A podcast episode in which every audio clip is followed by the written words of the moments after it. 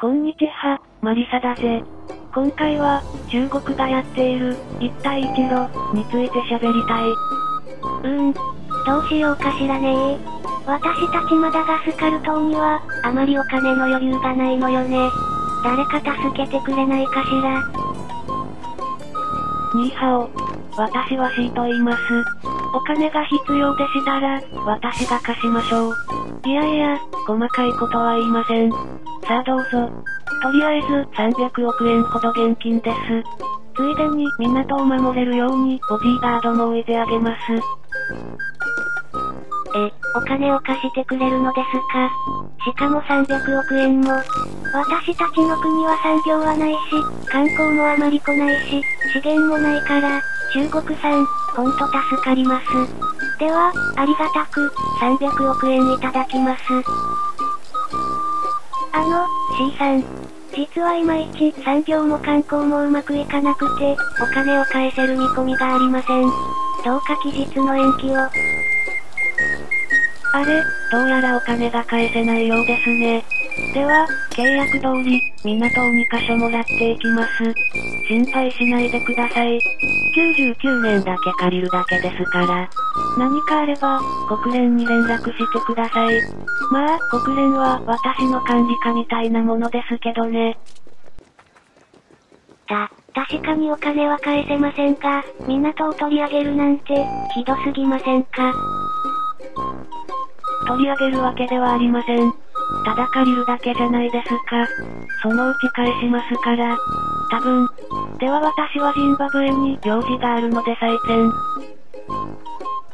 というような、札束外交が世界で蔓延しているのだぜ。これは、中国政府の習主席こと、シー・ジンピンがやっている世界制覇プロジェクトであり、大規模な札束外交を基本とする。まず、貧しい国に多額のお金を投資する。返しきれない額を貸す。そして数年先に、あれ、貸したお金を返してくれないのですか。では、あなたの国の港を2つほどいただきます。というのが基本だぜ。ただし、意外にも2020年において、マダガスカル島の一部を確保しただけで、大して拡大していない。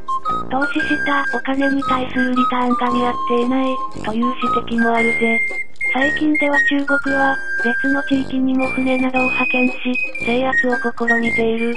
それが、北極と南極大陸だ。中国に国際法なんて関係ない。しかし、この北極南極制覇も謎プロジェクトと言えるだろうぜ。北極はロシアに近い。あのプーチンが黙って見ているだろうか。アメリカなども黙っていないだろうぜ。